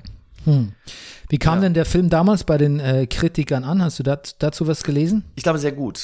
Ich glaube, aber ich sag so doof, ich glaube. Also er erzählt auf jeden Fall zu Hitchcocks berühmtesten, also so Spätwerk. Ja, aber das muss man, man muss ja immer unterscheiden, was ist, was passiert im Laufe von fünf bis zehn Jahren und was passiert Mhm. Ja, ja. Un, unmittelbar nach, nach Release. Ja, ja. Und ich glaube, da gab es schon, wenn ich mich erinnere, ein paar Stimmen, die gesagt haben, puh, ganz schön langatmig und es passiert eigentlich nichts. Und was ist denn mit, What? mit den Hitchcock-Intrigen und den ganzen Plot-Twists und so? Ist ja alles sehr linear. Wird ihm, glaube ich, so ein bisschen vorgeworfen. Aber auch das finde ich schön. Äh, hat nicht so viel, dass es halt so mal linear und klar ist. Ich mag Ja. das gerne. Ja. Ja. Ja, ich glaube, deshalb, ich glaube, deshalb habe ich auch am Anfang gefragt, ob du jetzt findest, ob das jetzt so ein typischer Hitchcock-Film ist, weil er da, da doch anders ist, ne? Hast du The Birds 2 gesehen? Land's End? Nein. Ich habe vorhin den Witz gemacht, Birds 2, aber den gibt's wirklich. Ja, von 1994. Tippi Hedren spielt so eine Nebenrolle, so Cameo-mäßig. Gibt's wirklich ähm, ein äh, Direct-to-Television-Film. Klingt Muss nicht gut gewesen sein. sehr gut. Macht eine TV, würde eine TV-Serie Sinn machen. Also ich finde dieser, also wenn ich eine TV, lass mal anders denken. Wenn wir beide jetzt da eine TV-Serie draus machen würden, was, was würdest du sagen, was muss unbedingt rein? Ähm, was muss unbedingt rein? Ja, oder wie würdest du, was, was wäre so dein, was, was würdest du zeigen wollen? Also ich glaube, der, der Film wäre Folge 1 und 2. Mhm. Und dann würde ich das Ganze aber extrem, also mindestens auf äh, Kalifornien, wenn nicht aufs ganze Land ausweiten. Entscheidende Frage, bleibt man in Bodega, Bo- Bodega Bay oder macht man hier weltweit? In Bodega Bay hat man es so gut gemacht, wie es geht. Das muss man, da muss man nichts mehr dran rütteln. Das ist, das, das geht nicht besser. Da würde man sich in, da würde man Ja. sich in ko komische Konkurrenz, weil das geht nicht besser. Aber wenn man es, man müsste es dann, man müsste es aus, ausweiten, finde ich dann. Man, man könnte, oder man, man könnte es natürlich so, so mikrokosmosmäßig machen. Man fährt, erfährt alles über die Bewohner und wie die Ja. Vögel dann, ah, dann ist es dann so ein bisschen wie, ähm, äh, wie heißt die, The Returned, weißt du, wo so Mhm. in so ein französisches Bergdorf so die Leute, die gestorben sind, wiederkehren, bei Mhm. einem Busunglück gestorben, da lernst du, das dauert auch ewig lang, da lernst du wirklich jeden Bewohner klein, klein kennen, jede Bewohnerin, bis es dann mal so richtig losgeht mit dem Mystery. Das könntest du auch machen. Aber ich würde sofort rausgehen. Ich würde eine, zwei Folgen in Bodega Bay und dann wie sofort, sofort rausgehen und I'll, I'll take it globally. Ich würde dann und, und ich würde dann so einen Ro- Ronald, Ro, Roland, Ronald vor allem, Roland Emmerich Ansatz, wo dann plötzlich Tippi Hedren, Ich, Ben, ich bin, ich staune. Tippi Hedren und Rod Taylor hätten dann, würden dann so vom Expertengremium von der Regierung würden die dazugehören und wären dann voll da, oder wie bei so einem Godzilla-Film, weißt du, wo dann Ja. so Und dann, ja. am Ex mit einem Expertenteam dann gucken. Das klingt aber ein bisschen nach Don't Look Up. Die Vögel kommen, ja, ja. Ja, nein, ich weiß es nicht. Ich, ich, ich, ich würde es, glaube ich, auch nicht sehen wollen unbedingt, aber ich, Ich glaube glaub- auch. Aber ich glaube, glaub, dann eigentlich muss doch dann die Antwort Nein lauten. Weil man sagt eigentlich, den Reiz macht doch dieses Bodega Bay auch aus. ja, aber vielleicht wird es trotzdem funktionieren. Ich könnte mir schon vorstellen, dass es funktioniert. Aber nur mit Roland Emmerich. Nur mit Roland Emmerich. Gut, ähm, Ja. dann Further Reading and Further uh, Watching Recommended. Yes. Äh, dein Buch von Truffaut. Ja. Also das, das ist wirklich, das ist eine wirkliche Perle, dieses Buch. François Truffaut, Mr. Hitchcock. Sagt man nicht Truffaut? Truffaut, keine Ahnung, ja. Du bist Ja. doch der französisch Stimmt, Verbesserer hier. François Truffaut. Ja. Ja. Also der Herr Truffaut. Also Mr. Hitchcock, wie haben Sie das gemacht? Ähm, ja, bei Heine. Ähm, es gibt ein paar Übersetzungssachen, die schwierig sind, aber äh, nein, das ist, glaube ich, für jeden Cineasten ein Muss, das Buch. Okay. Und ich empfehle noch ein, ich empfehle noch ein Spiel.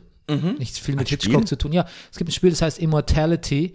Ähm, das, ähm, vielleicht hat jemand schon mal Her Story gespielt. Her Story ist so ein Spiel, wo man quasi so vor, Videos vor und zurück spult von so einem Verhör und dann sich dadurch die, die Geschichte erschließt.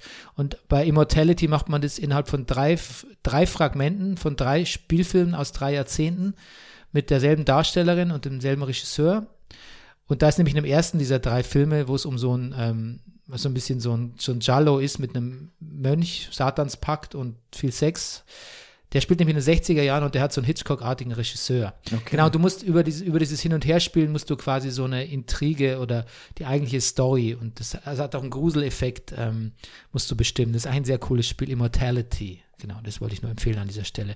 Ansonsten, Rüdiger, nächste Woche im Rewatch Ja, sagst du, Haben ist wir dein, eben dein expliziter Wunsch auch gewesen, dass es auf die Liste kommt und jetzt let's do it. The Eternal, äh, nicht The Eternal Sunshine on the Spotless Mind. Auf, aber siehst Auf du, der, siehst schon auf falsch. A Siehst Spotless Mind. Ah, auf der, ach mein Gott, also diese Fehler hier. Genau, Michel Gondry mit äh, Jim Carrey und Kate Winslet. Mhm. Und hier äh, Freund Frodo. Ähm, wie heißt der Schauspieler? Elijah Woods. Sorry. Oh Gott. Das ist echt, das, das ist echt Frodo-Shaming vom Allerschlimmsten, der Arme. Oh, Hobbit-Shaming, ja. Ja. Ja. Guckst du eigentlich, äh, guckst du eigentlich äh, Lord of the äh, äh, ähm, Rings of Power? Nein. Nee? Nein. Ist jetzt doch bis, sollte man es tun? ist besser geworden, ja. Ist besser geworden. Staffel, äh, ein bisschen, Folge 1 ist ein bisschen ein Stinker, aber ähm, okay, jetzt habe ich es, wie ich habe es auch falsch gesagt. Ja. Das heißt Eternal Sunshine of the Spotless Mind. Das habe ich doch gesagt. Ja, beim zweiten Mal hast du es dann gesagt und dann habe ich dich ver verfalschbessert. Gut. Ah ja, gut. Okay, Na jetzt dann. haben wir es zusammen, Ja. kooperativ wie immer haben wir es zusammengekriegt. Na schön. Alles klar, dann würde ich sagen, bis zum nächsten Mal. Bis zum nächsten Mal. Tschüss. Tschüss.